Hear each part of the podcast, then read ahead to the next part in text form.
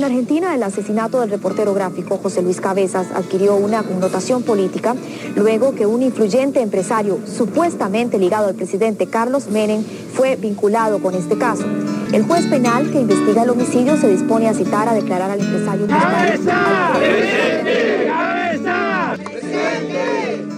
En la madrugada del sábado 25 de enero de 1997, el cadáver del reportero gráfico de la revista Noticias, José Luis Cabezas, apareció esposado y calcinado en el interior de un Ford Fiesta blanco que había alquilado para trabajar en Pinamar.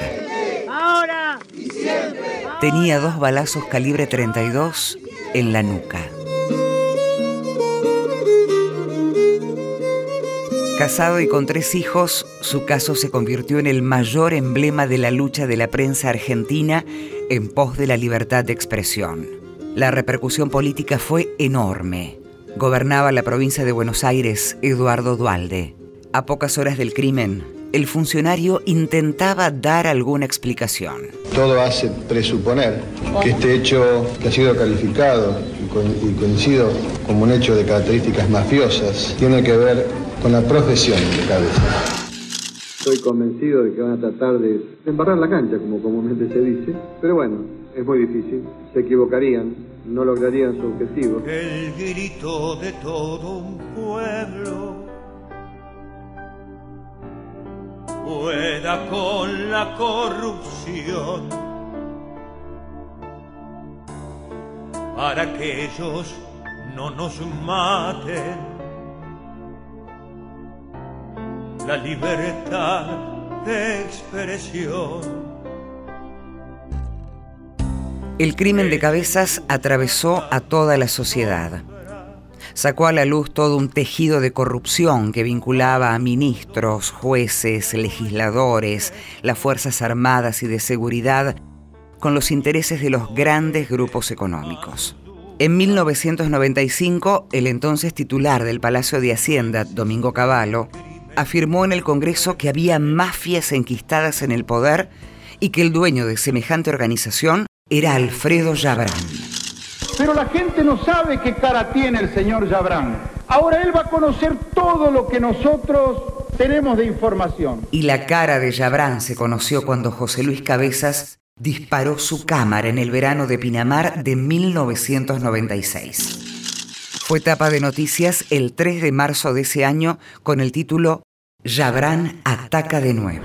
Sacó la foto de, la mafia. La mafia no quiere que la conozcan y él la, sacó a luz. Por supuesto que la sacó porque trabajaba en un medio, no porque se le ocurriría sacar fotos de gente mafiosa. Y bueno, a raíz de eso se enojaron mucho y pasó y le dio un mensaje a todos ustedes. Quédense quietos, muchachos. ¡Cabeza!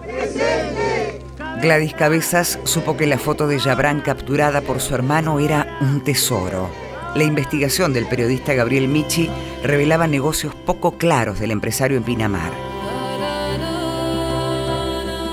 Michi supo del valor que tuvo esa imagen. La foto de Sabrán obviamente fue un logro impresionante. Yo creo que cuando José Luis vio esa foto publicada, ahí creo que dimensionó realmente lo que había hecho fotográficamente en cuanto al peso periodístico que tenía esa foto. ¿no?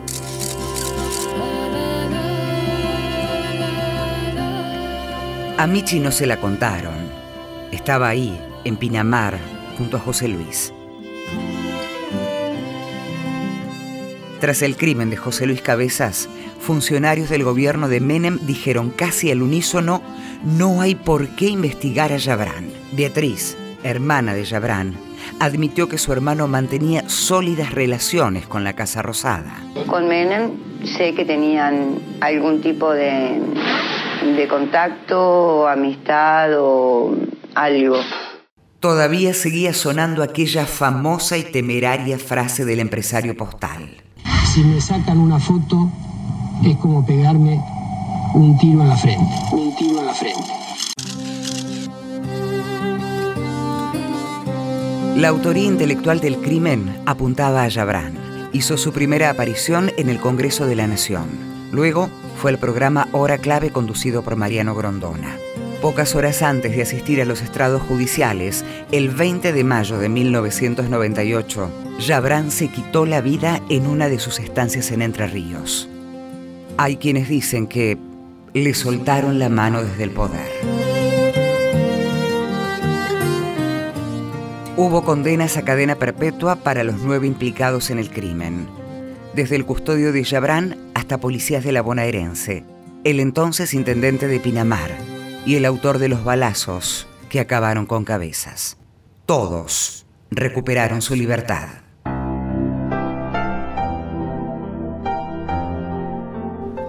El asesinato de José Luis Cabezas fue un mensaje que intentó acallar algunas voces. Pero algo falló. No contaban con que José Luis se convertiría en símbolo de la lucha contra la corrupción y la impunidad.